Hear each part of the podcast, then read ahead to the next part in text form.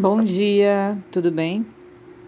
Então, a questão que a gente está estudando esse livro, Uma Visão Ayurvédica da Mente, é para a gente fazer uma política de prevenção de doenças. A gente sabe que o último estágio da doença é o corpo físico. Antes de ele atingir o corpo físico, ele passa pela mente, passa pelas nossas emoções então, no momento que a gente começa a estudar sobre isso, começa a falar sobre isso, e principalmente uh, nos percebermos, observar as nossas ações e o que a gente faz no dia a dia, a gente consegue dar um passo para trás nessa estrada que é o desenvolvimento da doença e evita que ela chegue no corpo físico. Quando a gente não entende sobre a mente, não sabe como ela funciona e, por incrível que pareça, não sabe da existência dela, porque no momento que você se identifica com a tua mente, dificilmente tu vai entender como educar essa mente, como se afastar dela o suficiente para saber que ela também é um mecanismo de expressão. Ela não é você. Então, se a gente não sabe sobre a mente, é como não saber sobre o fogo, não saber como ele funciona. E a gente pode se queimar. Então, da mesma forma que o fogo, a mente pode ser usada para o bem ou para o mal, para manter a nossa saúde e a saúde ao nosso redor, ou para manter a doença e as catástrofes que vêm acontecendo à nossa volta. Eu vejo muito nos atendimentos as pessoas fazerem um esforço enorme para mudarem as suas rotinas, mudarem a sua forma de pensar, de agir, uh, visando ou se espelhando nas consequências no seu dia a dia. Então, por exemplo, elas não querem mais que as coisas que elas fazem deem errado. Não querem mais tomar essa mesma atitude que causa a tristeza para elas. Tentam de várias formas, de uma maneira cega, fazer algumas mudanças, mas não mudam o básico, que são as rotinas diárias e a alimentação que o Ayurveda fala eternamente. A gente não entende como a mente funciona, então a gente tenta pensar de uma forma diferente. Só que a, o princípio dela é um funcionamento químico. Então, se a gente continua fazendo as mesmas coisas, captando a mesma alimentação energética ou física, ela vai ter um resultado químico igual. Ela não vai deixar de agir daquela forma. A fórmula é a mesma. Então, a gente precisa mudar as substâncias que a gente ingere, em todos os sentidos, para facilitar com que essa real mudança aconteça. A gente deseja mudar, deseja agir de uma forma diferente, mas a gente precisa entender que esse combustível da mente é fundamental. O combustível que a gente ingere no nosso corpo físico é fundamental para que os resultados sejam diferentes. Os problemas psicológicos ou emocionais que a gente tem de autossabotagem, falta de amor, nas relações, na conquista de um bom trabalho, sucesso pessoal, enfim, N coisas que são vendidas hoje em dia no mercado, né? Dez passos da felicidade, uh, a lei do, do desejo, do segredo, que seja.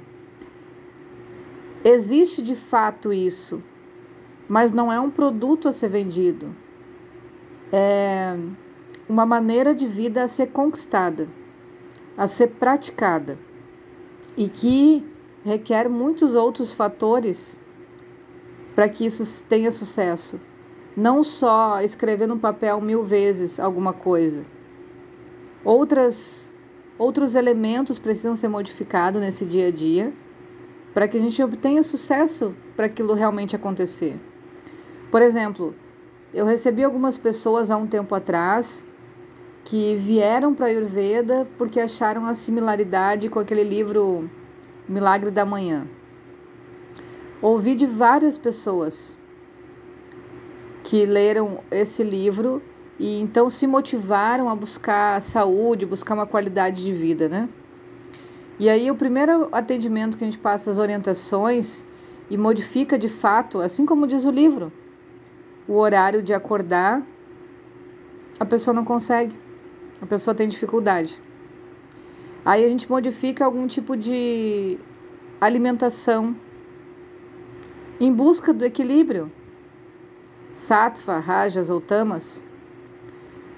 O vata, pita ou kapha, né, que a gente fala nos atendimentos. A pessoa não consegue. Então o livro ele, ele realmente vai no sentido que o Ayurveda está falando, é tudo a mesma coisa. Só que como existe uma grande massa fazendo esse movimento, parece que é um milagre mesmo, né? Parece que você vai ler ele, seu cérebro vai mudar e tudo vai ficar melhor. Aí quando chega ali para o atendimento de Ayurveda, a gente fala, ó, oh, não é só ler. A gente vai ter que mudar algumas coisinhas aqui para facilitar com que essa caminhada aconteça realmente no teu corpo. E as pessoas não conseguem por vícios mentais, por falta de entendimento de que a gente não é essa mente que está viciada. A gente tem como educar essa mente. E como a gente falou no áudio anterior, sattva está relacionado à mente. É o habitat de sattva, né?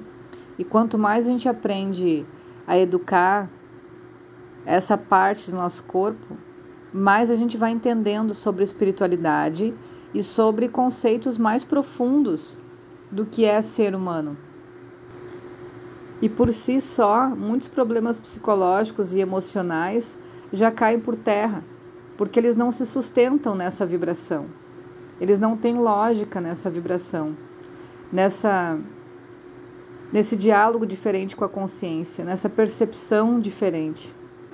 A mente ela vai dar recursos de sobrevivência para o ego. O ego está ligado ao corpo físico, à autoimagem, enfim. Mas a gente não consegue sair disso. A mente nos prende dentro dessa atmosfera. Quando a gente começa a aprimorar ela, a gente vai desassociando a nossa imagem dessa mente, dessa identidade, e vai se percebendo como algo maior, algo pertencendo a um universo enorme que a gente não consegue nem mensurar o tamanho de tudo isso que nos cerca. Esse distanciamento faz com que a gente transcenda essa mente e conquiste o que é chamado de liberdade. Então, o corpo físico, essa mente, precisam de uma disciplina para que a gente possa distanciar-se de, desse, dessa parte física, transcender a mente, que de certa forma é o que nos aprisiona, e olhar de uma forma mais ampla para tudo que está acontecendo. Dessa forma, a gente consegue ver os nossos problemas, o nosso dia a dia, as nossas relações também de uma forma ampla, não tão pequenininho, não com os olhos grudados no tabuleiro que você não consegue saber da próxima jogada, não consegue entender seus adversários, que seja falando num aspecto de jogo, né, não de inimigo em si. Mas tenta jogar xadrez, por exemplo, com o nariz grudado no tabuleiro. Como é que você vai ver o que está acontecendo? Como é que você vai entender a jogada, a leitura do que está acontecendo ali naquele momento? É a mesma coisa. Quanto mais apegado à mente, menos você consegue entender o que acontece à tua volta. É a mente que está presa ao conceito de tempo e espaço. Nos leva lá para o passado e faz a gente reviver emoções, faz a gente ficar ansioso pensando no futuro, enfim, é a mente que faz isso. Quando a gente transcende ela, a gente não tem essa limitante. A gente pode estar em qualquer momento da nossa vida, do que a gente imagina, do que a gente já passou e a consequência disso é a gente escolher os melhores momentos para captar a energia deles para nutrir esse corpo. Então a gente não vai se afundar em algo que foi pesado, foi destrutivo. Obviamente que a gente vai colocar ou vai precisar desse recurso de ir para frente ou para trás no tempo para trazer algo positivo, para construir algo positivo. E para chegar até aqui, o corpo e a mente precisam estar bem nutridos e saudáveis. Um beijo e um ótimo dia.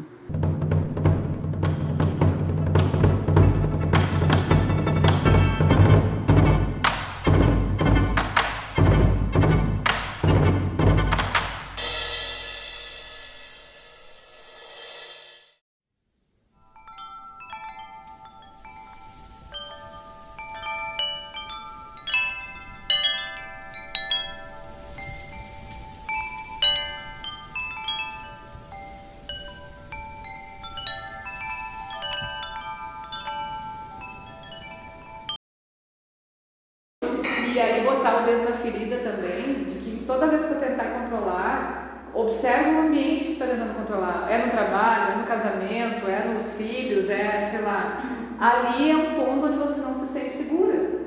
É inevitável isso. A gente só vai, como pita, controlar, porque se acontecer, se alguém fizer uma pergunta que você não sabe responder, você, como pita, tipo, não está bem, desestabiliza, sabe? Não sei como dizer isso, mas desestabiliza o pita.